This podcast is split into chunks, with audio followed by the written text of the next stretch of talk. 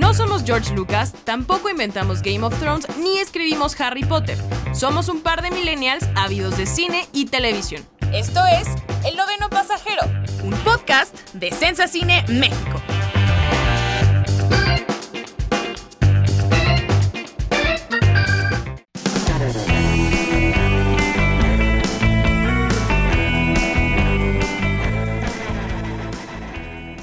Hola, ¿qué tal amigos? Eh, bienvenidos al noveno episodio de la segunda temporada de, del noveno pasajero. Eh, esta semana, eh, pues Tamara Cuevas no nos puede acompañar porque pues está en sus vacaciones, muy merecidas vacaciones.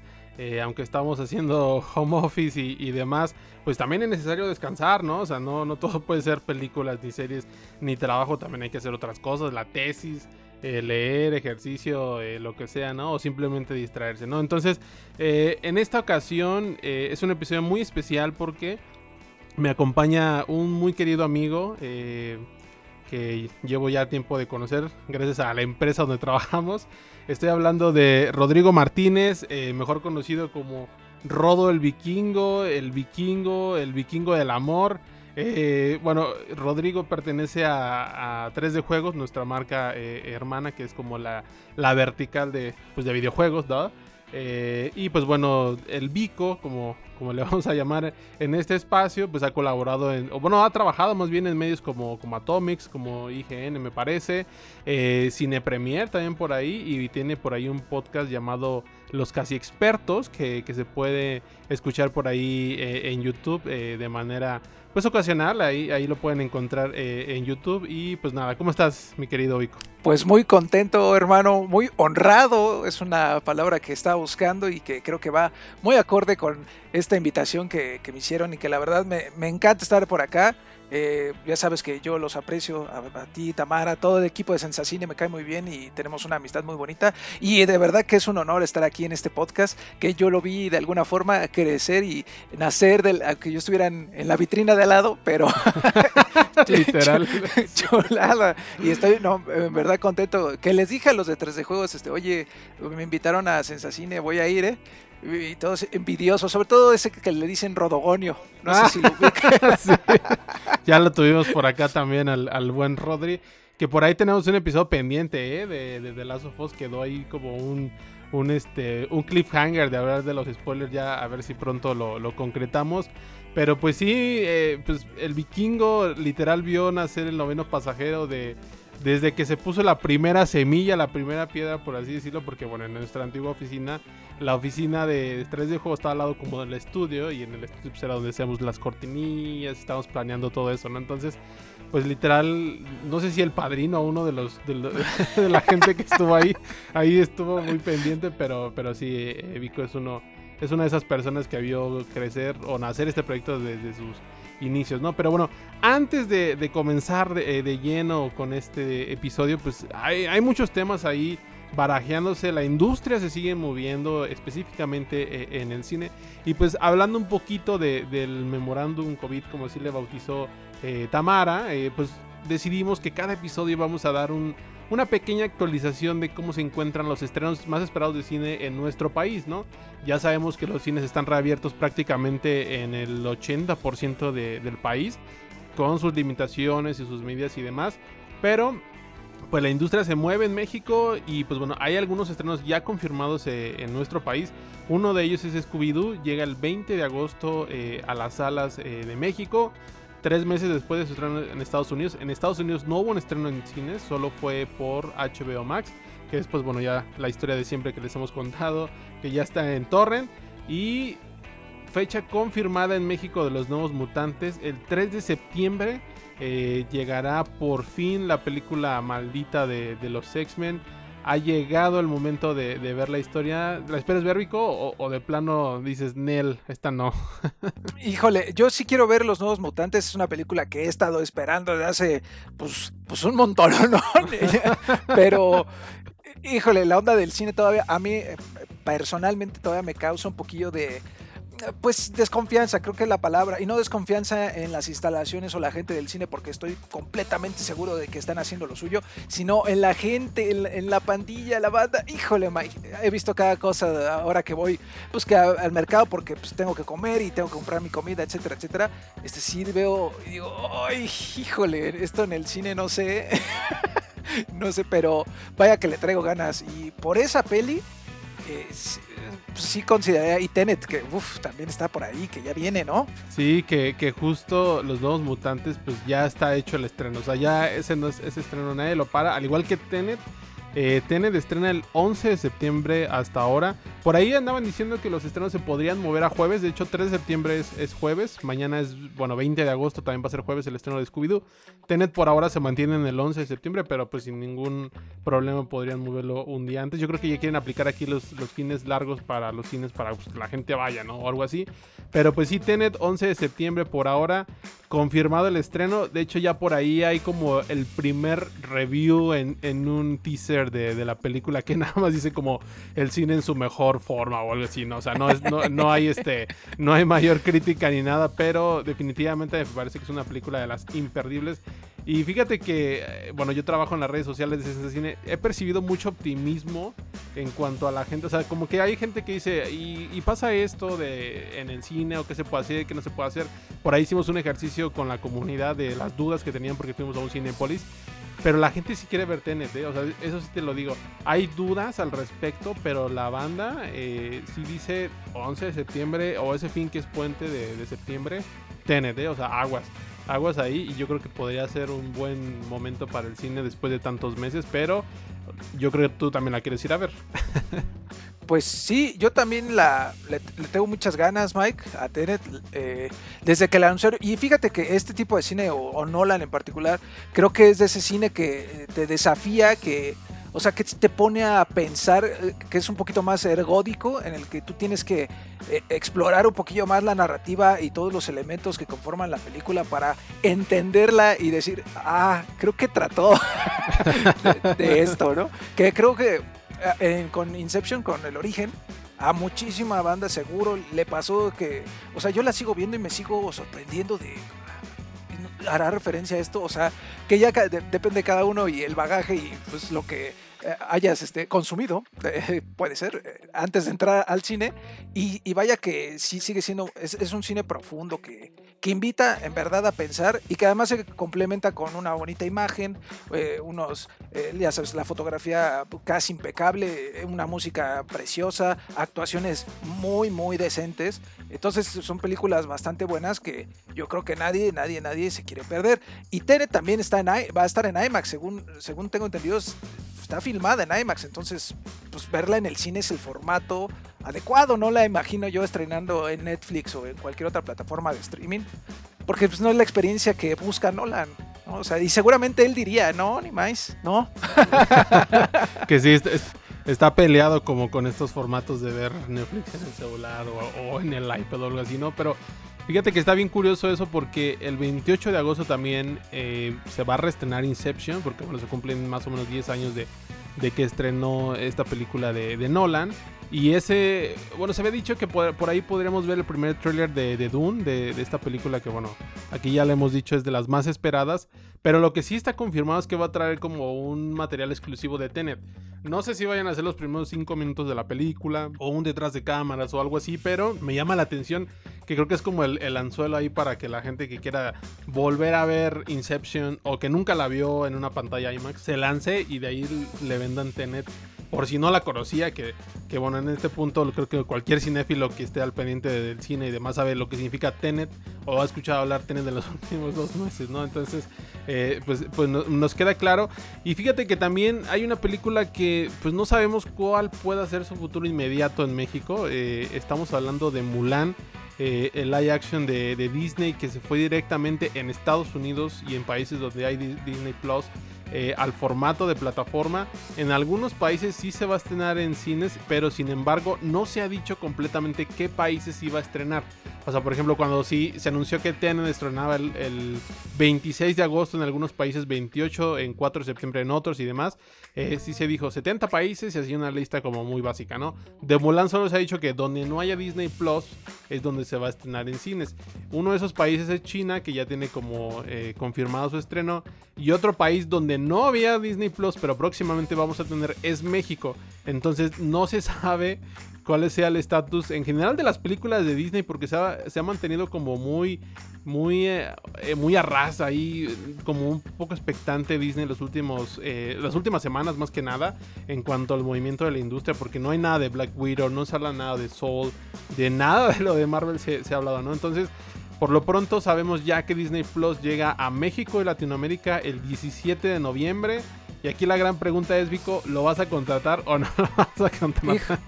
Híjole, híjole, es una muy, muy buena pregunta, mi querido Mike, porque eh, el catálogo que ofrece Disney Plus, ah, claro que eh, para el fan de Disney, pues es, este, pornografía prácticamente. Pero también tiene dos que tres cosillas bastante interesantes, entre ellas The Mandalorian, que, que es una serie que pues, la rompió así en todo el mundo, incluso aquí en México, pues vaya, que nos encanta este, hacer cosas ilegales, ¿no?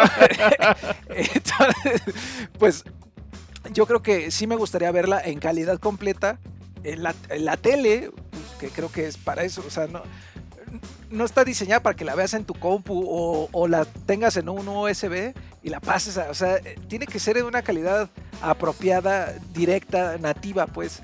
Eh, yo creo que sí, por esa y por... Eh, Mulan no creo, no, no creo que Mulan sea un vende, vende servicio, o sea, que vaya, que sea, ay, voy a pagar Disney Plus porque quiero ver así, me muero por ver Mulan. La neta, no creo, pero sí tiene otras cosas como de Mandalorian y además del catálogo de National Geographic, este, todo lo, todo lo de Marvel, que eso incluye también algunas, o bueno, supongo que incluye las películas animadas y los spin-offs que se van a hacer de las series de, Marvel, que también se vienen como eh, Vision y Wanda.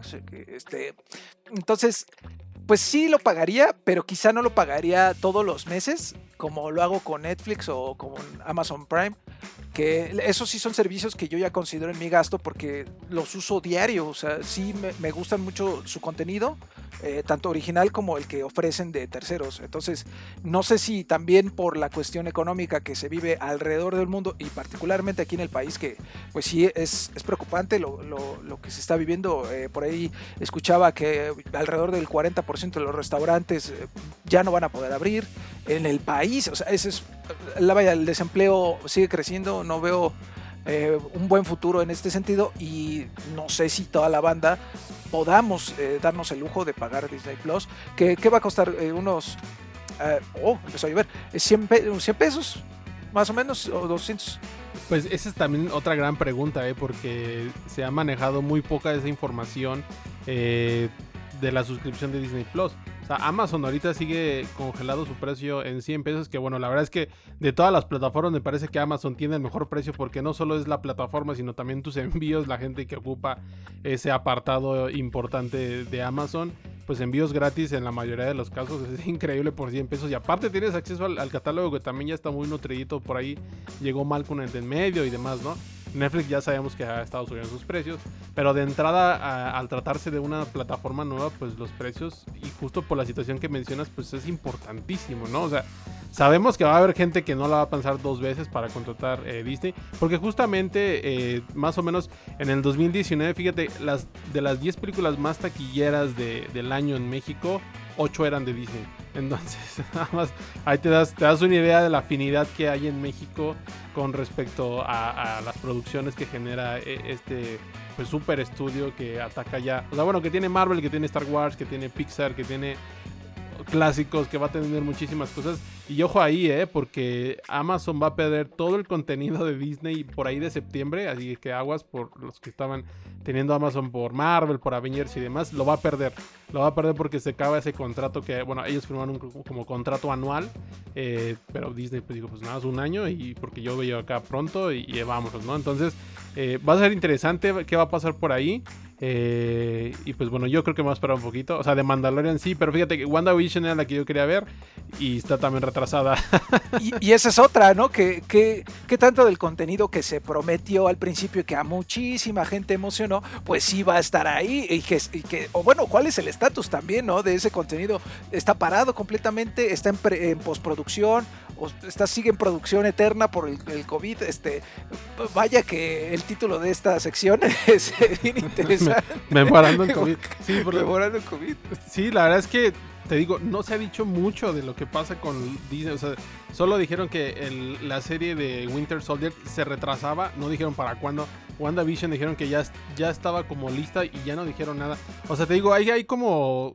Está pasando algo extraño con Disney. No, o sea, solo se anunció lo de Mulan y yo pensé, dije, ah, bueno, ya te van a soltar todo de Black Widow y demás. Y no, solo fue como Mulan al estreno acá y sobre eso está, ¿no? Entonces, pues bueno, ya veremos próximamente qué sucede. Porque creo que de Mandalorian estará un mes antes del estreno de. Bueno, del lanzamiento de Disney Plus en México. Entonces, ojo con eso, ¿eh? Porque al menos unos cuatro episodios yo creo que se van a ir a la piratería o unos tres. Es como a la mitad de, octubre me parece el estreno de la segunda temporada. Entonces ojo con eso porque ahí podría perder un poquito de fuerza como en cuanto a exclusividad que tú mencionas. O que dices, bueno, yo pagaré por The Mandalorian, pero la mitad de la temporada ya está en Torrent. Entonces, no sé, hasta sabes, o sea, como, como ese tipo de cosillas son, son importantes. Pues bueno amigos, esto fue el memorándum eh, COVID. Eh, sabemos que siguen eh, moviéndose las cosas y por eso hemos decidido que cada semana les vamos a dar un poquito la actualización de cómo se está moviendo todo. Y, pero antes, pues bueno, entramos a lo que realmente nos, nos importa, por lo que estamos aquí. pues bueno, este sábado 22 de agosto, pues se realizará por primera vez el DC Fandom este super evento que ha creado Warner Bros. de la mano de DC Comics para pues ahora sí que presentar de manera como formal al, no solo a Estados Unidos, sino al mundo, el estatus de sus próximas producciones. Eh, pues bueno, ¿qué es este evento? ¿De dónde salió la, idea? Pues bueno, pues me parece que todo salió de un, contrapeso, por así llamarlo, a la Comic Con. Que la, bueno, la Comic Con sabemos que se realizó de manera virtual. Eh, no fue lo que se esperó. Y DC o toda la, barra de Warner, tanto en televisión como eh, en cine, pues dijo, pues yo me voy de la Comic Con, yo hago mi propio evento, que algo más o menos parecido sucedió con la E3, que la E3 es como el homónimo de, de, de la Comic Con, pero en la parte de los videojuegos. Y bueno, Warner decidió hacer su DC Fandom, todo va a ser por supuesto virtual.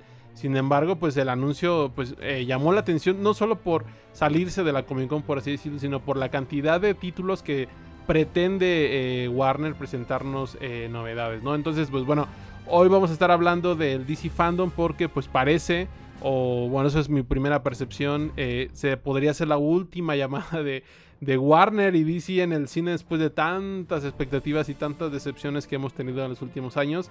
pero bueno, eso vamos a estar hablando en este segmento. Vico, ¿tú cómo ves el DC Fandom? ¿Se te antoja, no se te antoja? Se me antoja muchísimo. Creo que se han encargado de alimentar el hype de una forma tal que creo que todo el mundo que es fan de los cómics y del cine de superhéroes estamos esperando el evento porque se anunció en todos lados y cada vez se suelta una nueva, imagen.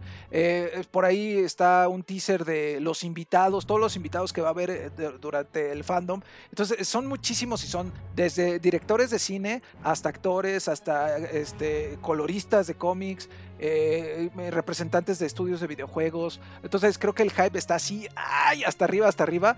Y eh, con el, pues sí, de alguna forma fracaso que fue este, la Comic Con este año, pues por, digo, fue el primero de, este formato por eh, cuestiones ajenas, pero pues yo sí como que pasó así bien desabrido, como sin sabor, sin, sin nada que aportar. Y de hecho, pues te puedes dar cuenta cuando era la Comic Con, tú buscabas, este, no sé, The Flash, el trailer Comic Con y aparecía, ¿no? Y era el de Comic Con. Y ahora, pues no hay. Entonces sí pasó como muy, muy desabrida este año la Comic Con. Y bueno, por las circunstancias, se entiende. Y este es el momento en el que DC y Warner tienen que aprovechar. Porque, como bien platicamos hace un momento, Marvel está en un estado de pausa. O sea, ahorita está en stand-by. Y entonces, DC tiene que aquí llegar y acaparar así todo, lo que pueda de comida, de pastel y de fans y decirles, ajá, estábamos muy quietecitos, muy calladitos y toma, aquí está todo el pastel. Es una, tenemos, traemos una propuesta jugosa, así, eh, con buen olor, con buen color, y trae un sabor que bueno, ¿para qué te cuento? Entonces, yo sí espero buenas cosas, sobre todo con eh, Suiza Squad, eh, que es parte de lo que se viene, y quiero ver, sé que va a estar el Andy Muschietti, y no sé si lo dije bien, y, eh, que, este, entonces quiero ver qué tiene que decir, porque él está con Flash, ¿cierto? De Flash, exactamente con la película. Entonces, ¿qué tendrá que decir? No creo que traiga material, porque por ahí, este, creo que en, un teaser reciente se menciona como hay una breve, una breve intervención de él, como en una serie de imágenes, y dice, les vengo a hablar de algo que no les puedo mostrar. Entonces no creo que, que haya alguna imagen, o, o quizá el logo, podría ser el póster, no lo sé, pero sí, yo, quiero saber más de todo esto que traen, porque vaya que soy fan de, de ese cómics. Que hablando un poquito de, de, Marvel, pues yo recuerdo el año pasado en la Comic Con, una Comic Con que se realizó pues, con normalidad, por así decirlo. Pues Marvel presentó toda su fase 4 y, santo Dios, o sea, fue un bombazo ese día. atacaron todos los blancos, nadie esperaba que se fuera a lanzar tanto en una hora y media que duró, me parece, ese panel toda la fase 4 películas, toda la parte de Disney Plus, series animadas también por ahí que también se supone van a estrenar, sí la rompieron muy feo. O sea, ese día sí fue Marvel y, o sea, la Comic Con fue Marvel en ese día totalmente, ¿no? Pero eh, fíjate que me recuerda un poquito lo que mencionamos de, DC, lo que pasó hace poquito con Xbox, que la presentación de Xbox, que bueno, sabemos... Eh, bueno, yo la seguí más, más, más que nada por ustedes, pero definitivamente eh, pues bueno, viene una nueva generación de, consolas pero PlayStation había presentado como una parte de sus juegos, había como un hype más o menos ahí contenido, había un nuevo juego de Spider-Man y cosas así, pero con Xbox era como la gran expectativa, como de, órale, aquí viene el super evento para, para la nueva consola y las nuevas exclusivas y Halo Infinite y, y de todo, y de pronto se nos cayó el evento, pero feo, o sea, feo, feo, feo, pero que tú lo viviste más que nada. Sí, no, hombre, y la, decepción para muchos fue este brutal, otros dijimos, bueno, pues sí, sí, pero no, bueno, está bien, ok. Y que como dices, le puede pasar lo mismo, ¿eh? O sea, puede que a media marcha se tropiece y ya, y que lo de Black Adam sea así una tontada, o sea, o algo de Aquaman también sea así una, vamos a hacer Aquaman 2, ¿no? Que pues estaba como más que sobreentendido. Entonces, ah, no, puede pasar, puede pasar. Y también digo, es que nuevamente están en un momento muy particular porque Marvel no tiene algo similar a, esto. Entonces, en verdad están. Ahorita es un gran momento para DC de que tengan una comunicación adecuada, que fue lo que le pasó a Xbox, que su comunicación a lo mejor fue medio extraña y se entendía otra cosa, que la tengan bien, o sea, clara, que sean clara con la gente, para que la banda diga, no, wow, este, es que esto fue lo que yo quería y esto es justo lo que estaba esperando y me sorprendieron y vayan, salgan todos contentos y además hypeados por lo que se venga de películas y series y todo lo que tenga que ver con DC. Y que hayan aprendido también de la Comic Con, ¿no? O sea, de, cómo, o sea, por qué fracasó la Comic Con, que bueno, también hubo, o sea, la Comic Con no solo son los paneles, sino también toda la experiencia que hay alrededor. Y que acá, pues la experiencia va a ser pensada virtual, o sea, no, no, ha, no ha habido un precedente, por así decirlo, de, de no, pues ya hubo un DC Fandom, ya había una zona de cómics y otra zona de películas, no, no. ¿Te acuerdas? Eh, eh, que hace, no me acuerdo cuántos años, hace como unos 3, 4, eh, cuando anunciaron el universo extendido de DC, que fue así como un evento así raro. Estuvo raro porque como que no, ah, caray, ¿a poco hay, hay esto? A ver, deja voltear a ver porque ni sabía que iba a haber esto, ¿no? Entonces, y que de pronto decía, todos estamos con el hype de, wow, vamos a ver cosas, y realmente solo aparecieron como nombres, ¿no? Vamos a ser de Flash, vamos a ser tal. Y por ahí está Green Lantern Corps, que no sabemos pues nada al respecto, sí, también yo creo que esa sería una gran sorpresa. Ahí les va la película, así se va a ver. De, o este va a ser el actor, o, no sé, este, del Green Lantern, uff, sería así increíble, la neta. O anunciar más películas animadas. ¡Ay! ¡Tantas cosas, Mike! sí, y yo recuerdo justo también ese anuncio de Batman contra Superman, que fue como el, el, gran anuncio y, el teaser de Superman viendo a, Batman desde el cielo con los ojos así épico, o sea, pintaba épico y ahí sí el fandom pues se fue por los cielos y, yo creo que todos esperábamos algo muy bueno hasta que llegó esa película y llegó Suicide Squad y santo Dios a dónde llegamos. Oye, ese Suicide Squad. Ni me digas que nada, me acordarme hasta me da la grura de, Híjole, y ni siquiera extendida, no, Mike. No, no, no, terrible. Porque igual La de Batman v Superman, igual, ex, o sea, yo me acuerdo que cuando la anunciaron que iba a salir extendida en Blu-ray, fui corriendo a, comprar el Blu-ray porque dije, a ver si así levanta. Y no, ni así no, levanta. Está peor. De verdad es como, ahora ya no solo está mal, sino ahora perdí, de verdad perdí el tiempo así completamente, ¿no? Entonces, entonces, no, no, no. Y me acuerdo que me costó pues, lo de un Blu-ray 250 pesos más o menos. Entonces, no, no, no, no. Y yo espero que de todo eso se haya un aprendizaje de verdad fuerte. De ese cómics no es cualquier marca, es, es, quizá, bueno, para mí, para mucha gente es la marca más importante en cómics, ¿no? O sea, por amor, o sea, no digo que sea la que tenga más dinero o mayor éxito en el mundo, sino por mero cariño que le tenemos a todos sus personajes, pues es la más importante, ¿no? O sea, incluso si tú te das aquí una, una vuelta aquí en tu casa, este, pues no, es raro encontrar cómics de Marvel, la mayoría son de, de, ese cómics, ¿no? E, en, mi caso, no digo que la banda de aquí, la audiencia de El Noveno Pasajero tenga que pensar igual, ¿no? Pero, este, bueno, y que porque es que luego hay gente que no le gusta que uno diga que DC y no se, no se enojen, no se molesten, esa es este, mi opinión, no, no, tiene que ser la suya, ¿no? Y no estoy diciendo que uno saque mejor que el otro, solo me gusta más uno que el otro. Y ya. Que, justo aquí somos muy fans de, de Watchmen, hablando de, los cómics, pues sí, aquí somos este fans, fans empedernidos de, de Watchmen y, y, pues bueno, eso ya será para otro tema, pero interesante lo que mencionas también porque, pues bueno, vamos a ver una serie de paneles que vamos ahorita a hacer un breve repaso como a modo previa, eh, la previa oficial del DC Fandom, si quieren verla así. Eh, y que justo, pues, veremos algo de Wonder Woman 1984. Eh, va a haber un panel que está confirmado. Parece que también va a haber un avance nuevo. No sé qué tanto pudiesen mostrar ya de esta película porque, pues bueno, sabemos la cantidad de retrasos que, ha sufrido y que parece inminente un nuevo retraso. Eh, la película se estrena por ahí del 5 de junio, se movió para agosto, el 14 de agosto, ahorita está el 2 de octubre. Yo dudo que pueda llegar el 2 de octubre por, por la cercanía con Tenet justamente. O sea, creo que no le es redituable a Warner por ahora. Pero pues probablemente, o sea, y creo que es, o sea, es, creo que hasta DC sabe que ya no tiene tanto que mostrar. O sea, la gente ya está en un punto donde quiero ver la película y ya no me des otro tráiler, ya no me spoilees la película. O sea, mejor guárdatela ya mejor este, y, dámela en cines, ¿no? Y de hecho es el primer panel que vamos a ver del DC Fandom porque pues ya no hay más que mostrar, ¿no? O sea, es como, yo creo que esta es parte ya de la campaña de marketing final de, esta película que, bueno, mucha gente sí espera, a pesar de los retrasos y demás, me parece que está en una situación similar a Tenet y la gente realmente espera esta película. Sí, y yo creo que lo que van a hacer es mostrar 3, 5 minutos de, de, la película ya como tal. A mí me interesaría mucho ver cómo es esta villana que es, ¿cómo se llama? Ay, Chita. Quiero ver cómo se ve, o sea, ya, vaya, ya vimos cómo se ve la Mujer Maravilla con su armadura. Ahora, ¿cómo se ve ella? O sea, debe de haber alguna razón por la que tenga armadura, ¿no? Entonces, a lo mejor un, fragmentillo ahí, creo que muchos nos caería bien, pero como tú dices, completamente de acuerdo, Mike. Ya, o sea, yo ya quiero ver la película, hombre ya llevo meses esperándola, ya quiero verla, porque una Gal Gadot hace un trabajo impresionante y, eh, la dirección también es muy buena, es de, la señora Patty.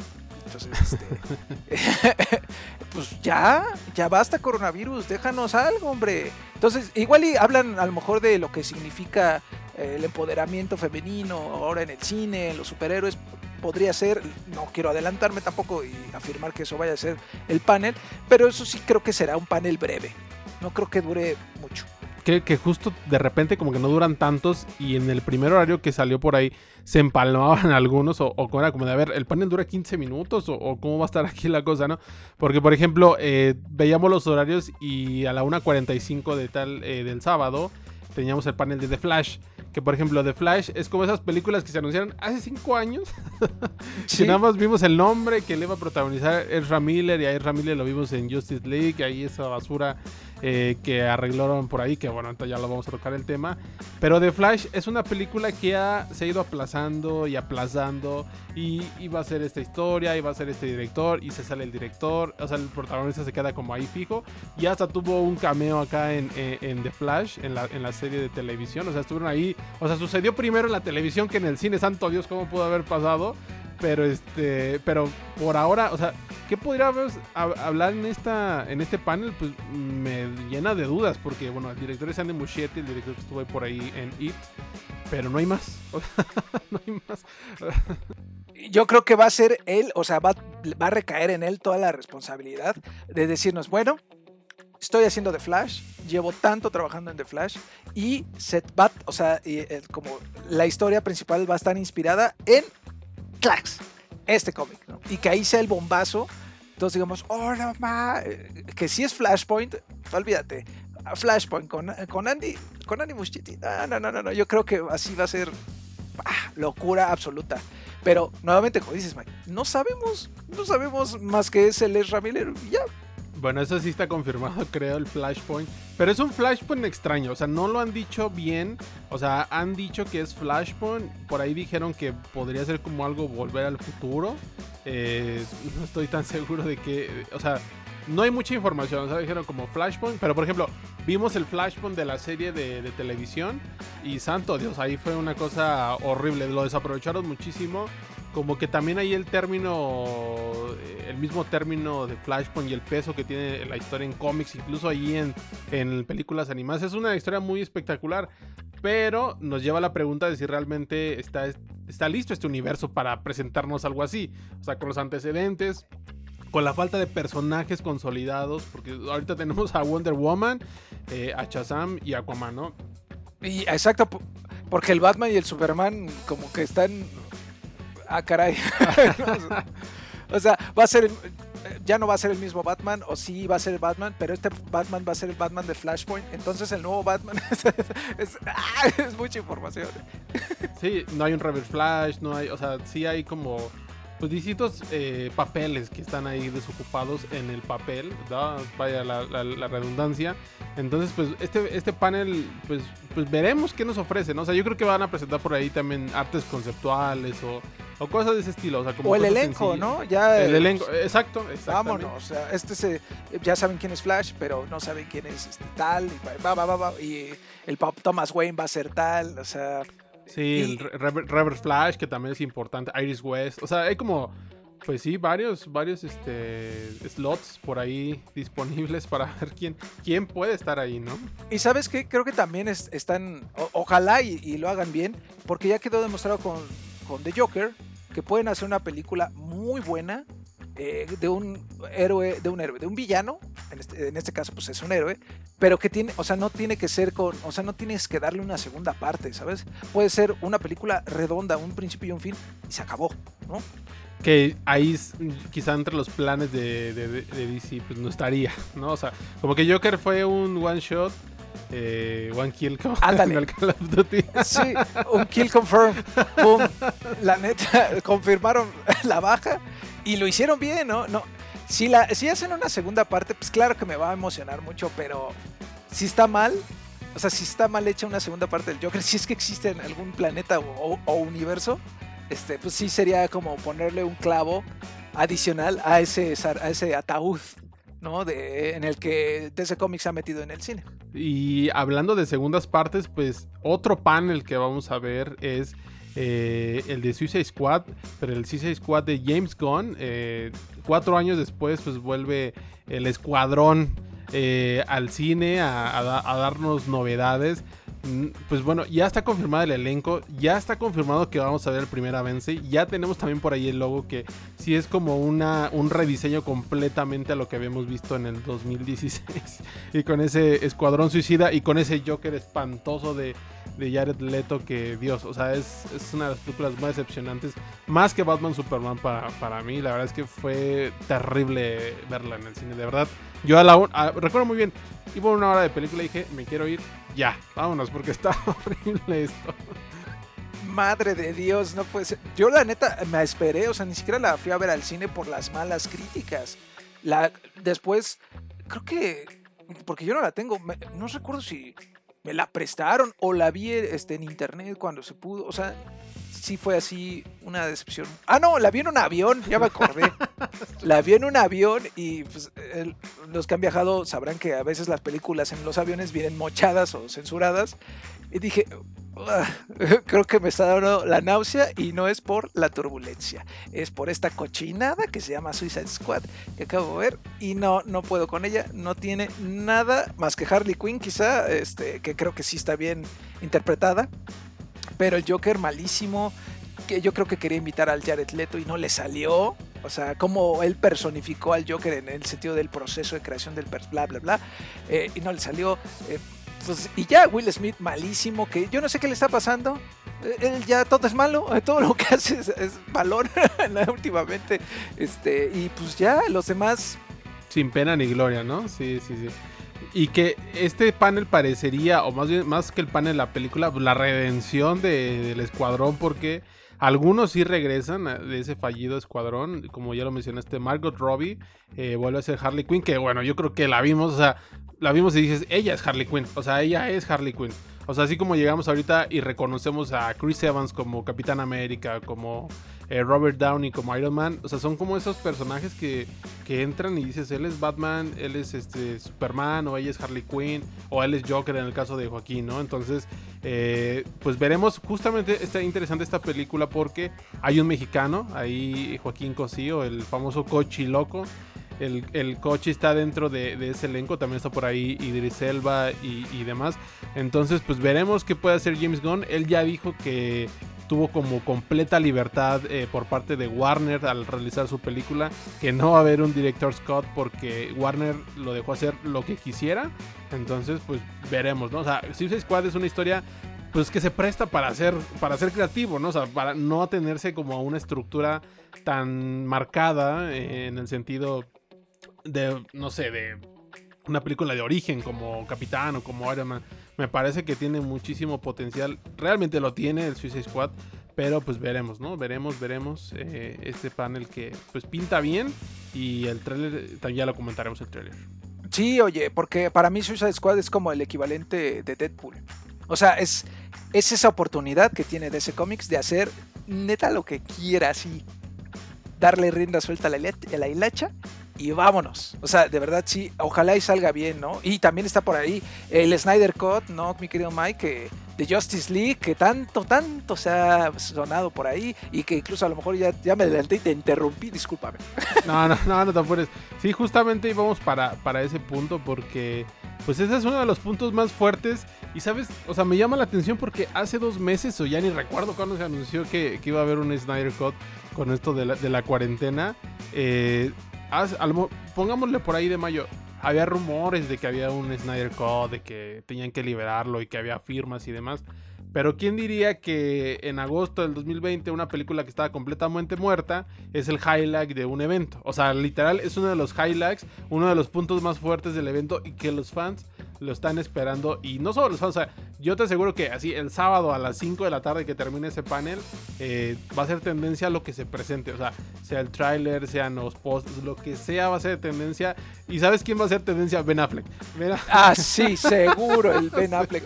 Pobre, es que sí, copa, pobre carnal, la neta. O sea, a mí de Batman me encantó, pero pues no, yo creo que a él no le gustó porque ya ves que después vino su bajón en el alcoholismo otra vez y, se tuvo que ir a rehabilitación y pues ya no ha hecho gran cosa. O sea, creo que sí sacó un par de películas más, ¿no? Después, eh, pero híjole, ojalá y, lo, ve. Es que no sé, yo creo que él mismo. ¿Te acuerdas del Sad Affleck? Del meme ese sí, claro, sí. o sea, él solito dijo, chale. yo espero que con esto, que con este, con este, este corte de ya del de Snyder completo, ya diga, ahora sí, esto es lo que yo estaba buscando con esta película. Este es el Batman que yo quería entregarle a la gente. Que parecería que ya no habría pretextos para Zack Snyder, ¿no? O sea, que sí es como, bueno, HBO te dejó hacer tu película, te dio espacio en su evento, eh, Warner, en su evento más importante del año. Eh, o sea, yo creo que ya es hasta. Me recuerda un poquito ya hasta como el New Mutants, como estas películas que se van a hacer así de culto por la historia que, que las traía detrás. O sea, como que New Mutants es la película que quieres ver porque se retrasó. Y el Snyder Code lo quieres ver por toda la polémica que es. O sea, es una película que ya no existía que ni siquiera está terminada, o sea, ahorita no está terminada la película, la van a estar ahí trabajando y trabajando y trabajando. Eh, y vamos a hacer, o sea, somos testigos de la historia en la cultura popular, me parece, porque este sí es un hecho sin precedentes. eso sí es algo único y no sabemos si se pueda repetir. Pero eh, la manera en la que Zack Snyder, o sea, la historia que lo acompaña también pues es una tragedia, ¿no? Pero eh, la manera en que él levantó el proyecto y, y, él mismo lo ha estado promocionando y los fans están respondiendo muchísimo, pues sí va a ser eh, interesante ver. Y yo soy, el trailer lo quiero ver, porque si dicen que es otra película y él ha estado ahí como tiseando con imágenes de faltan seis días, faltan cinco días y mostrando como el, el set y los actores lo respaldan, ¿no? Entonces va a ser interesante claro. no, esto. Y, y cuando dijo por ahí un actor que ni me acuerdo su nombre, que hola, soy tal y yo soy Apocalypse, este, ¿no? Dices, oh, no más, existía, o sea, no era, ¿qué? O sea, sí es como, como dices, es un hecho sin precedentes que salga una película que primero, que terminó otro director y que y ahora sale la versión del director original. Está sin precedente, la neta. Y espero que salga bien, porque se ve que el, el Widom le, metió su cucharota de, de, bromas estúpidas, que fue por eso que a mí no me gustó Justin League, ¿eh? De decir que tenía un montón de bromas estúpidas como para niños tontos, ¿no? O sea, y, y que nuevamente el Joker me hizo reír, me hizo llorar y todo y no tiene que ser este eh, con las bromas de Tony Stark, ¿no? O sea, no, men, o sea, ese no es tu camino, tu camino es, es otro tipo de película, más seria, incluso más hasta oscura, pues. Pues sí, también se menciona que destrozó la, la versión de, de, Snyder. Y un actor dijo, ¿no? Que era así, fue un... Eh, este, ¿Cómo se llama? ¿Cómo decirlo? Fue un malestar estomacal tremendo eh, trabajar con Widow. Sí. Así. El que interpretó a, a Cyborg. El que Anda. interpretó a Cyborg sí dijo como fue horrible la experiencia. Entonces, pues veremos. O sea, hay mucho respaldo. O sea, ya no solo respaldo del fandom, que creo que ahí estuvo pues un largo tiempo. Te faltó mencionar por ahí el bigote ah, ¿tú? de Superman. No puede ser que justo se atravesó cuando él estaba haciendo en las regrabaciones, se atravesó cuando sí. el Cavill estaba haciendo este Misión Imposible, ¿no? Exactamente. Y que traía sí. el mostachito. Híjole. Todo, todo funcionó mal en esa película, en esa versión de Justice League. Que yo no he comprado, por cierto. Soy un tipo que ahora, aprovechando, este, que le gusta comprar las películas. Y esta no la he comprado, a pesar que la he visto en miles de ofertas. Porque la que voy a comprar va a ser la de es el Snyder. Sí, definitivamente. y que vas a ver que va a ser, le va a ir muy bien a ese peli, vas a ver, ¿no? Sí, o sea, hasta el formato físico la tienen que sacar, o sea, la, es, es, de culto, como ya lo mencionamos.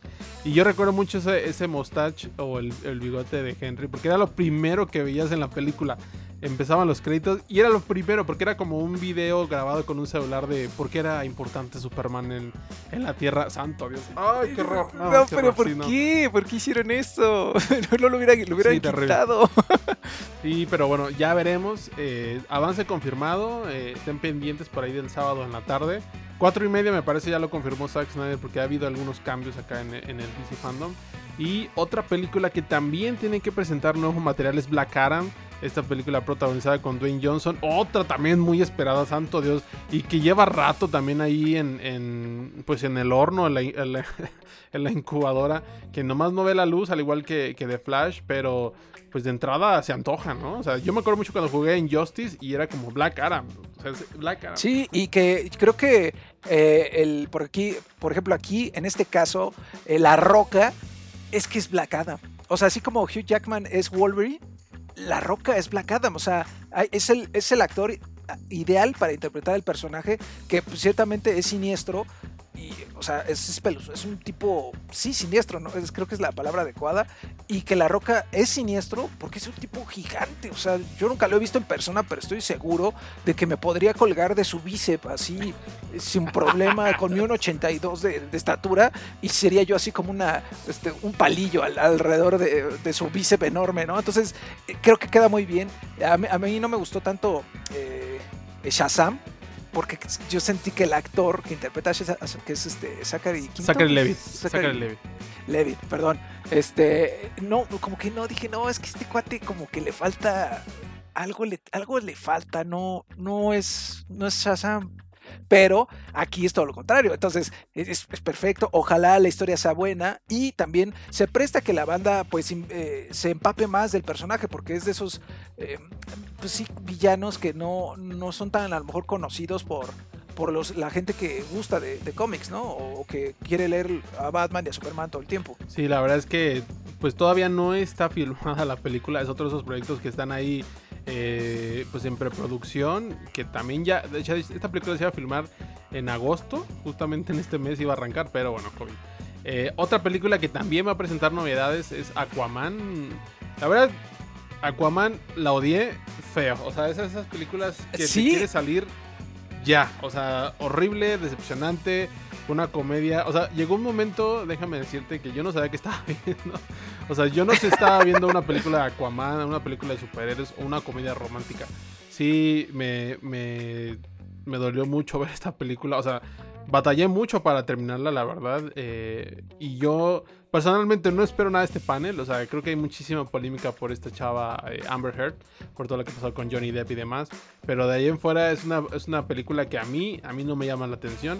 Sé que Jason es un buen actor en, eh, bueno, ha hecho cosas padres ahí en Game of Thrones y ahora en, en Aquaman. Pero de entrada yo no espero nada de este panel en lo absoluto, ¿no? Eh, pues fíjate que yo esta Aquaman la vi dos veces, eh, porque eh, mi mejor amigo, que le mandamos un saludo a David Maravilla, este, no la había visto en una visita que hizo aquí a, México, porque él en ese entonces vivía en Nueva York. y vino, vino a cotorrear con la banda, con, con, su gente, y fuimos a verla. Yo la vi por segunda vez. Y como dices, es una experiencia extraña, porque tiene unas partes muy épicas, muy locas, como cuando está encadenado, eh, que está eh, ahí ya está en Atlantis. Entonces, oh, esa parte están como muy épicas, o cuando se reúnen los reyes, o que te cuentan que hay este como un, cada rey para cada, cada mar. O sea, todas esas partes están como muy épicas, pero de pronto hay este, pues estos lapsos de, chistes metidos a fuerza. Eh, entonces, y dices, chale, otra vez aquí haciendo la broma tontuela, que igual sí te da risa una vez. Es, es, como el chiste del Chavo el 8, que por eso a mí no me gusta, porque ya una vez que viste un episodio, ya viste todos los episodios, porque son el mismo chiste pero revolcado. Entonces, entonces ya empieza a aburrir y de pronto se pone bien épico cuando ya se consigue la armadura y pero de pronto dices, ay, ¿a poco está hablando así? Está muy jalado, ¿no? Este, eh, con, con, el Kraken, ay, sí está hablando con el Kraken, ¿cómo crees? O sea, hay como estos detalles como que no la hacen ser una película pues sí, del gusto general. Que según eso va a tener elementos de terror, eso, hizo, eso ha dicho su, director, James Wan. Eh, pues veremos, o sea, yo te digo, no se me antoja en absoluto y pues, a ver el tono, ¿no? Y otra película que también va a tener secuela y que va vamos a tener paneles Shazam. Ya mencionaste que no te gusta sacar el Fíjate que yo me la pasé bien, ¿eh? O sea, yo en esa película, a diferencia de Aquaman, fíjate que me la pasé bien. No esperaba nada. O sea, entré como en modo, pues, a ver, a ver qué veo. Este, y en Aquaman como que ese fantasma ahí de, de Just League y todo eso. O sea, el trago amargo que ya veníamos. Que solo Wonder Woman te había dado algo como padre y, y lo demás era basura. O sea, como que siento que no. O sea, no, no conecté. Con Shazam me la pasé bien. O sea, sé que no es una película espectacular. Pero a mí me emociona más ver Shazam, por ejemplo, con eh, pues la confrontación con Black Adam. O sea, sí es como de yo quiero ver eso. O sea, yo sí quiero ver un Black Adam versus eh, Shazam. Que bueno, eso es lo que alguien de Warner tiene que tener fijo y decir, esto es lo que tenemos que llevar a la pantalla grande en algún punto. Black Adam contra Shazam y se acabó, muchachos. O sea, esto es fanservice y de eso se trata esto también, ¿no? Y que esta primera parte, creo que, bueno, la primera parte de Shazam más bien, eh, lo que sí refleja muy interesante es esta como sensación del héroe, de cuando eres niño y quieres ser héroe y qué harías. Eso está padrísimo. Creo que los actores, los pequeños actores que hay en la película están muy bien colocados porque, pues sí te, te ves reflejado en ellos de alguna u otra forma. Y cuando, bueno, no vamos a, iba ya a echar un spoiler, pero no lo vamos a hacer. Y bueno, cuando pasan ciertos eventos y los ves, eh, ay rayos, es difícil. cuando pasan ya al final de la película, casi al final de la película, que pasa lo que tiene que pasar, este, pues creo que te sientes como esta sensación que te da, como, es, es que no quiero decir placer, pero es, complaciente, vaya, es, te da alegría. Dices, ah, eso es justo lo que quería que pasara y que está pasando. Entonces, una, yo creo que una buena solución para una segunda parte es tomar eso y destruirlo. Estaría bueno. Porque eso, uy, yo creo que movería así el corazón de muchos fans y sería un gran, un, gran motivo para una segunda, para Shazam 2 y que se confronte Black Adam y Shazam. Exactamente, sí. Y bueno, pues el panel, eh, no sé si el más polémico, el que va a provocar un terremoto mundial, no, tampoco. Pero eh, sin duda es uno de los más esperados. Eh, y de los más polémicos también. Estamos hablando de The Batman, eh, la película dirigida por Matt Reeves, protagonizada por Robert Pattinson. Pues aquí hay que mostrar la carne como, va. O sea, aquí ya no, aquí no va a ser este especularle. Aquí no vamos a dar un teaser de, de así se ve el traje, así se ve el. No, Aquí vamos a mostrar un avance. Así se va a ver Robert Pattinson con el traje. Y a ver si algunos aspectos también de los otros personajes que en teoría es una película muy ambiciosa. Pero la gran polémica es Robert Pattinson y posiblemente, bueno, no posiblemente, está muy adelantado que vamos a ver un avance. La película todavía no termina de rodarse, de hecho en septiembre retoma como su último tramo hasta diciembre me parece. Pero lo que sí es un hecho es que vamos a ver imágenes exclusivas de, de The Batman. Y aquí, Cívico, te quiero preguntar qué esperas de este panel, porque es uno de los paneles más polémicos y también más esperados. Pues, mira, primero, eh, yo quiero decirle que Robert Pattinson, a mí, con este, su trabajo en El Faro, Lighthouse, me ganó. Lo que quieras, haz lo que quieras, Robert. Entonces, ya después de ver este trabajazazazo que incluso al día de hoy sigo sin entender bien, eh, estoy seguro de que va a ser un Batman así estupendo.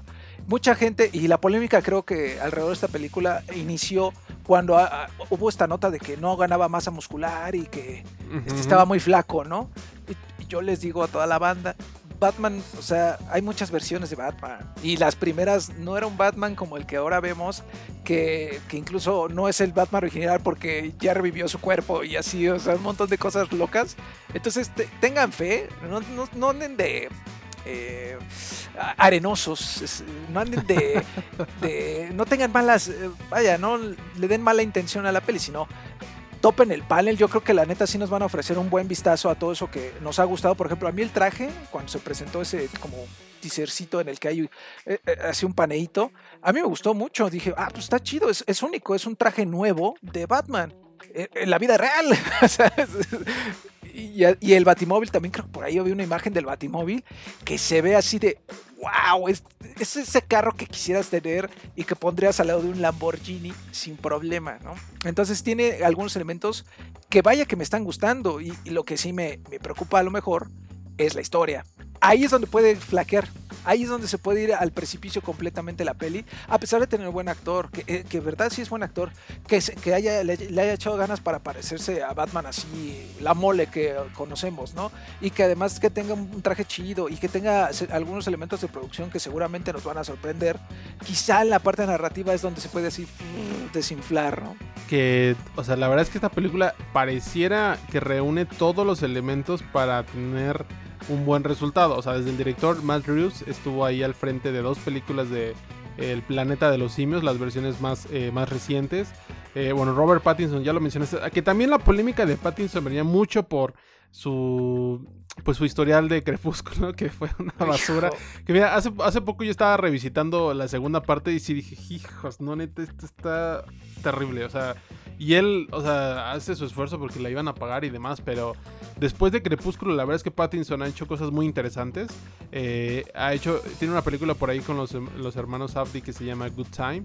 Es muy buena película. Ahí realmente puedes conocer el potencial de, este actor, al igual que en El Faro, como ya lo mencionaste, que sin duda, o sea, tuvo que estar nominada al Oscar, no tuvo nominada al Oscar, increíble, ¿no? Pero eh, también tenemos por ahí a Zoe, a Zoe Kravitz como Gatúbela.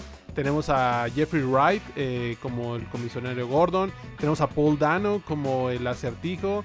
Eh, tenemos a Colin Farrell como el pingüino. O sea, hay, hay ahí una serie de buenos actores. A mí lo que me preocupa también es justamente la historia, porque son demasiados villanos. O sea, no sé qué intenten hacer. O sea, realmente, o sea, algunos tendrán menos participación, otros mayor participación creo que la mejor forma de hacer una película de Batman de esta, de esta índole es no ser una película de origen. O sea, yo creo que dar por hecho que existe el Joker como en Dark Knight. O sea, que ya hay un Joker y no le vas a dar el origen, sino muestras el potencial de él. A lo mejor algunos villanos por ahí necesitarían un poquito más de contexto. Pero Batman no necesita ya una película de origen. O sea, ya se ha contado y se ha contado y se ha contado y se ha contado. Hasta Joker es una película, es la precuela de, de Batman, hagan de cuenta, ¿no? Entonces, este Creo que va, va un poquito más por ahí. yo tendría confianza, pero yo también estoy, estoy más preocupado por la historia que por las actuaciones.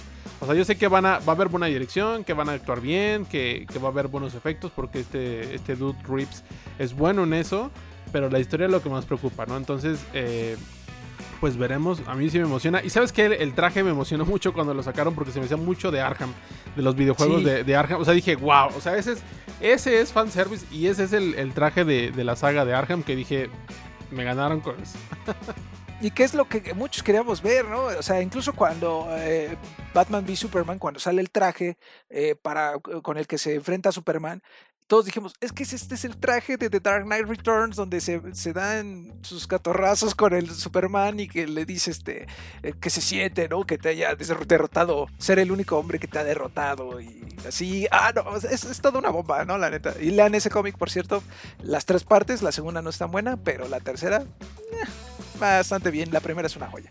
Entonces, pues bueno, el panel de Batman el sábado por la noche. Estén al pendiente. En Cine vamos a una cobertura muy amplia de, del DC Fandom. Cabe mencionarlo para que por ahí nos sigan en nuestras redes.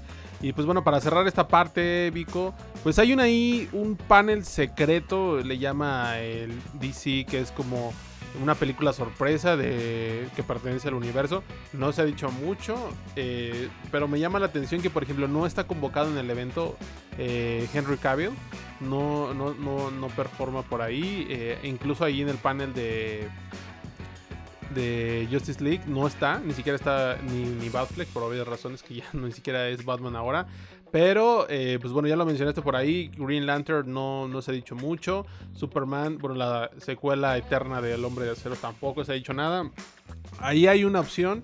No sabemos qué podemos esperar, pero pues bueno, ahí hay que estar pendientes. A ver qué pasa. ¿Y sabes qué podría ser, Mike? O bueno, se me antoja, se me antoja, ojalá y a ustedes también que nos están escuchando, películas animadas nuevas. O sea, ya hace, hace poco anunciaron una interactiva que es la de Death of the Family, creo que es. Ajá, sí, sí, sí. O si no mal recuerdo. De si muere Robin. Ajá, que dices, perdón, discúlpame, ¿cómo que interactiva, no? Entonces ahí te sacas, y, y ya vaya que lo han hecho muy bien en películas animadas. No hay quien mejor para hacer una película animada de superhéroes que DC y Warner, la neta. Marvel no sabe. Y, perdón, aunque se enojen. Yo me estoy enojando y mira. No, la verdad es que, o sea, si ustedes por alguna razón no han visto una película animada de DC, pues hay una variedad importantísima. De entrada vean The Flashpoint Paradox. O sea, esta es la película así de cajón para los fans de DC o del cine de superhéroes.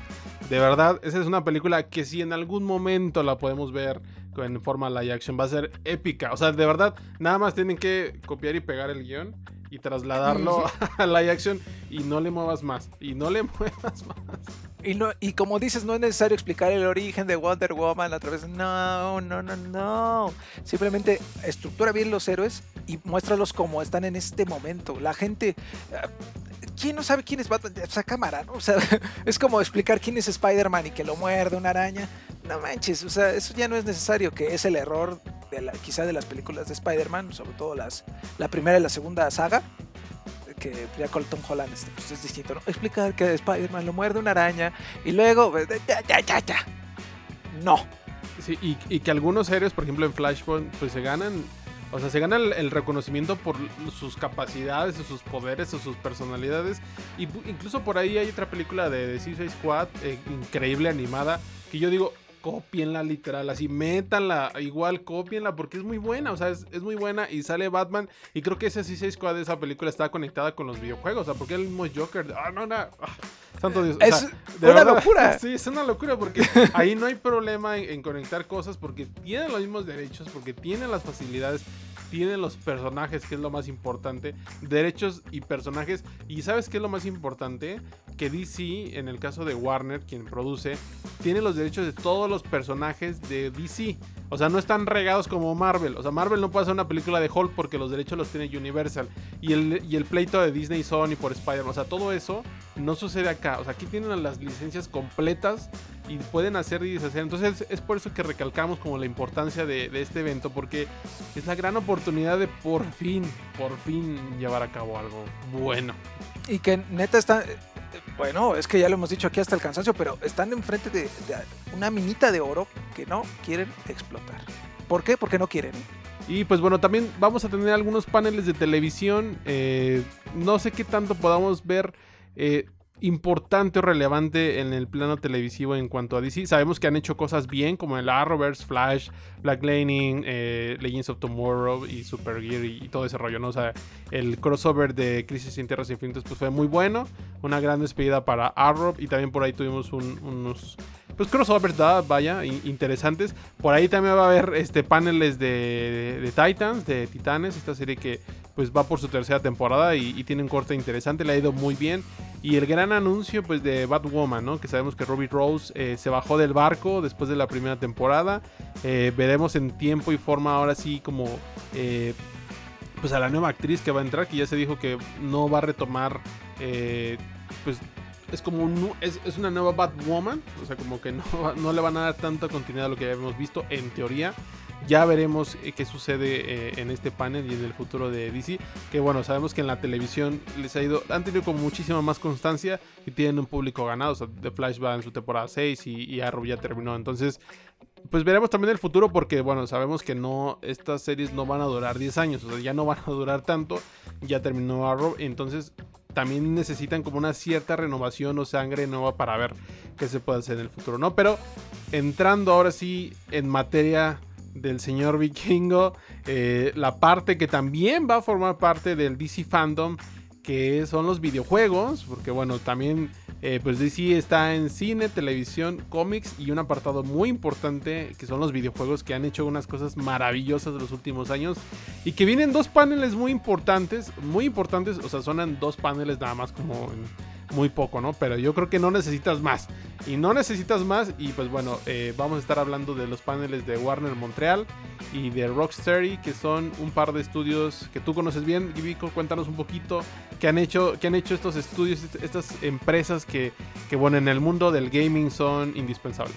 Bueno, pues Warner eh, Montreal Games es este, que creo que es Warner Games Montreal más bien.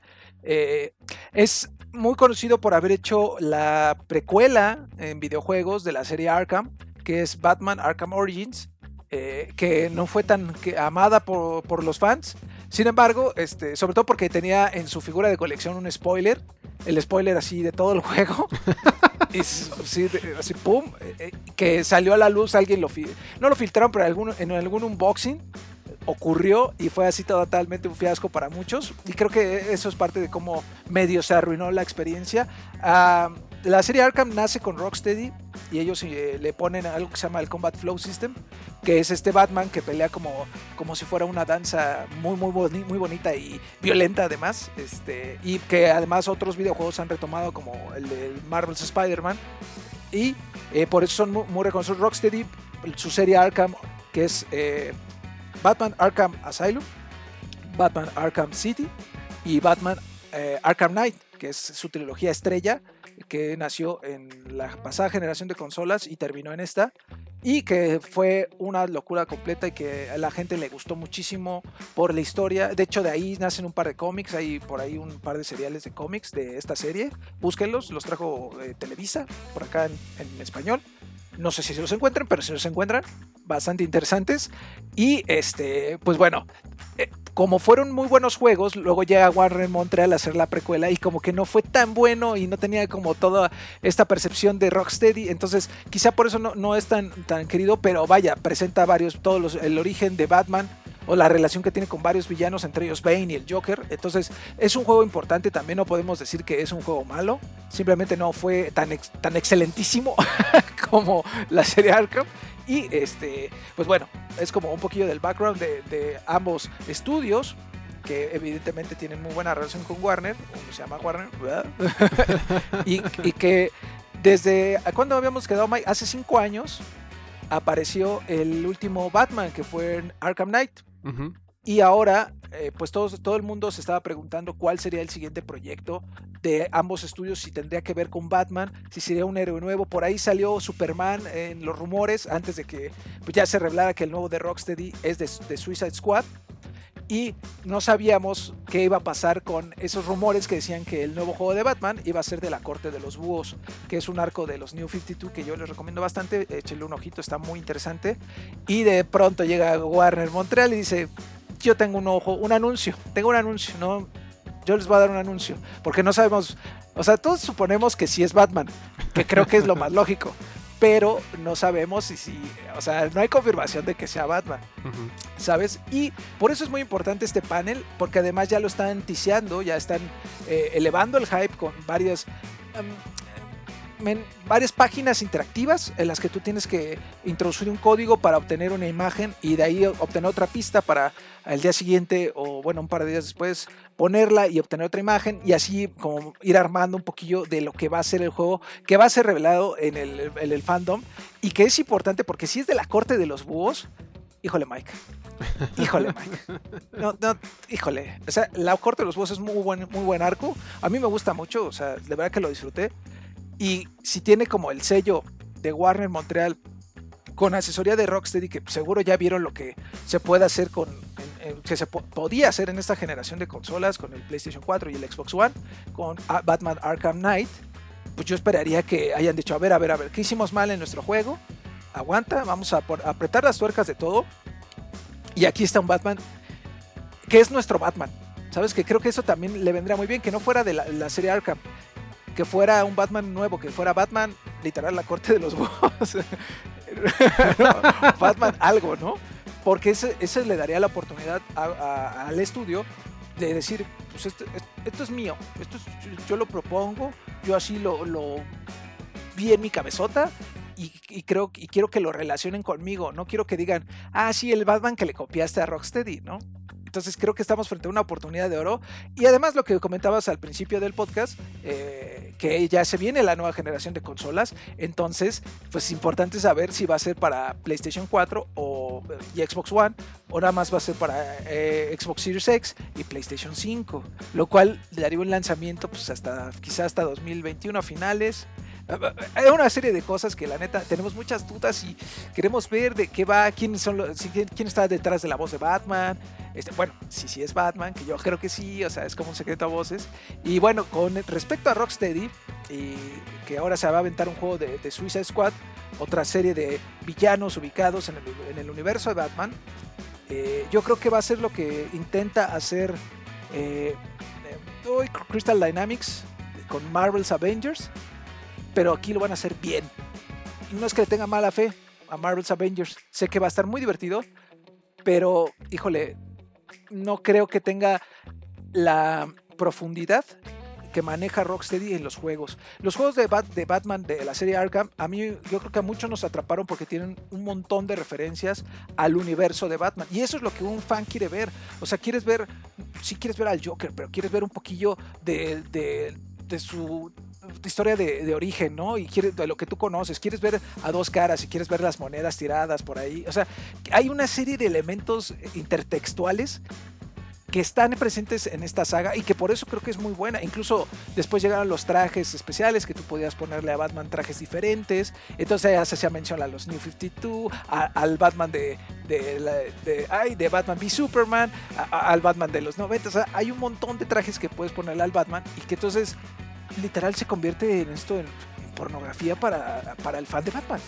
Y que evidentemente los fans de Batman son los que compran estos juegos. Entonces me llama mucho la atención cómo es que van a darle esta intertextualidad al juego de Suicide Squad que te abre la puerta a mencionar un montón de cosas, porque los villanos de Suicide Squad también hay por ahí un serial contra la Liga de la Justicia, que de hecho es Suicide Squad Kills the Justice League. Entonces, puedes mencionar a todos, a todos los personajes que estén en ese cómics de alguna u otra forma y es lo que la gente de verdad es eh, ama de estos juegos, creo yo. Además de que están muy bien hechos en, sus combates, en su sistema de juego, no es difícil aprender, está interesante. Eh, te desafía, eh, te da, te premia cuando te tiene que premiar, este, un montón de cosas. La historia es así. ¿Qué te digo, Mike? ¿Qué te digo? Es una, es una historia excelente, así vaya, que empieza, empieza muy bien. E, e, en su segundo acto, que sería el Arkham City, hace un crescendo increíble así, y, luego cierra así con, hay una suavidad y tranquilidad que dices, wow, qué viaje, qué viaje de, de 8 años, creo es eh, lo que dura el, primer Arkham. ¡Wow! Entonces yo espero todo eso, espero no, no, haberlos confundido con tanto cantinfleo, perdón. Pero este, es, es importantísimo. Esta neta es créanme cuando les digo que como fan de superhéroes y como fan de, ese cómics, estos dos paneles, y bueno, además de que me dedico a los videojuegos desde hace un montón, que me gustan y que me dedico a, profesionalmente de eso vivo, este, pues vaya, este, esto, es un momento así que hasta tartamudear me hace, hombre. Este, me va a dar una indigestión un día antes de nada más estar mordiéndome las uñas ya quiero ver, ya quiero ver, de ya quiero ver. No sentía esto, Mike, ya que estoy en mi trajecito de fan, no sentía esto desde hace años. Créeme que para mí es como la noche antes de que viniera Santa Claus o los Reyes, que no puedes dormir. Es, así de, wow, es que... Y además me recuerda algo importante, que mira, ya me estoy... No, hombre, no, hombre, Mike, me vas a volver a invitar porque... mira, me recuerda que pues sí hay pandemia, está gacho todo lo que se está viviendo en el mundo, pero es un buen día para estar vivo. Exactamente. Porque va a haber un nuevo Entonces, está chida esa parte, está chida esa parte. Me, da felicidad. Yo, yo no entendía muy bien eh, quién había hecho. O sea, yo pensé que todos los Batman los había hecho el mismo estudio porque pues, era el sello Arkham, ¿no? O sea, hasta después, hasta hace poco más bien descubrí que los Arkham City, Asylum y Night los hizo Rocksteady y Warner Montreal lo hizo, eh, bueno, hizo el Arkham Origins. Que mira, a mí la verdad es que ese juego me encantó muchísimo porque hay unos momentos perturbadores, pero perturbadores muy, muy, muy cañones que no, no encontré tanto en los otros Arkham. O sea, ese fue para mí como, era como el distintivo que decías, fuck, entonces es que esto está súper heavy. Y ahí hay un momento Batman Joker, hay que decirlo, no vamos a decir más. Este, maravilloso. O sea, de verdad, eso es como dices, así es como se se conectan personajes, así es como se les da el peso a cada uno y así entiendes por qué una relación de un personaje con otro personaje es tan trascendental, o sea, por qué depende tanto uno, o sea, de verdad amplían como el espectro de lo que conocemos del personaje que va más allá del cine, o sea, de repente el cine, o sea, por ejemplo, el Batman de Nolan sí logró como esto, pero justamente Arkham le da otro matiz, como otras, eh, otros conflictos que lo logran hacer. O sea, que ya, bueno, aquí ya lo habíamos hablado un poquito con The Last of Us, lo que están haciendo actualmente los videojuegos y cómo desarrollan esos personajes. Pero acá sí es tomar un personaje que es muy conocido en la cultura popular y ampliar justamente lo que dices, el contexto, los Wayne, todo, o sea, sus villanos y demás. Y es, es muy interesante y es muy muy satisfactorio, además de que recorres Ciudad Gótica y el Batimóvil y, y, andas ahí de detective y todo. O sea, sí es una experiencia muy completa, pero se ha dicho por ahí que podría ser un Arkham. O sea, decimos que el Arkham es como, o sea, intocable o, es como un nivel aparte. Pero por ahí se dice que puede ser un Arkham Knight o algo. no, me acuerdo como Arkham. Ay, no me acuerdo bien, pero según decían que puede ser un Arkham. Y aquí sí decir que vamos a tener otro juego Arkham, pues sí es una responsabilidad mayor, ¿no? O sea, ya hay un legado detrás. Hace cinco años fue el último juego de Batman que ya, o sea, yo sí diría, bueno, ya es tiempo, de cinco años después ya es momento. La gran pregunta es, ¿la vamos a ver para PlayStation 4, para PlayStation 5? Que pareciera que ambos juegos pues van para PlayStation 5 porque ya están a de salir, ¿no? Pero a mí se me antojan los dos. O sea, sí digo, un, juego de Suicide Squad donde tienes que matar a la Liga de la Justicia o algo así, o sea, no sé cómo, o sea, a quién vas a poder controlar, ¿no? O sea, hay tantas posibilidades. Y Arkham también, o, sea, que dicen que luego puede ser una secuela del Origins, me parece, ¿no? Entonces, pensar como en esa línea de Batman a mí me emociona mucho, o sea, como ese Batman violento, ¿no? O sea, ese Batman eh, pues ya no es para niños, o sea, ya es un Batman para adultos, o sea, no sé ni qué tan chavos pueden entrarle a ese tipo de cosas, porque también de, repente algunas historias como de Last of Us apuntan a un público más adulto, ¿no? Entonces, eh, pues bueno, ahí está a mí me llama mucho la atención. Vico, expectativas. ya sabemos lo No, bueno, pues, pues te de decir que eh, una bonita anécdota con esta serie, cuando empecé a dedicarme a esto de los videojuegos, el primer evento al que fui acreditado como prensa fue a la presentación del Arkham Origins. Eh, en la Ciudad de México, que fue en un, en un, café, en un. No, en un antro, en un bar. No cómo se llama el bar. Si fue como tipo el Bulldog que medio conocido acá. Entonces, uff, fue una experiencia increíble. Eh, eh, todo, todo nos así, hay un video por ahí este, de mis inicios. Los reto a que lo busquen. este, Pero, wow, esa fue una experiencia muy, muy divertida.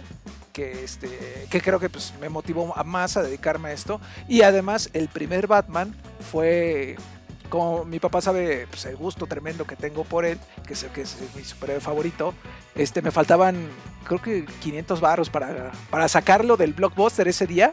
O sea que acaba de llegar y ya la tenía, era la collector que aquí está arriba. Y ahí la tenía así, yo no manches, está, ahí está, pero faltan 500 varos, no manches. Y mi papá, ese fue el, como el último aporte o la, la última cooperacha que me dio para un videojuego. Dijo, toma, güey, órale, ahí están los 500 pesos, vas. Entonces ya salí bien contento del blockbuster. Oh, Wow. Y del blockbuster, o sea. es un...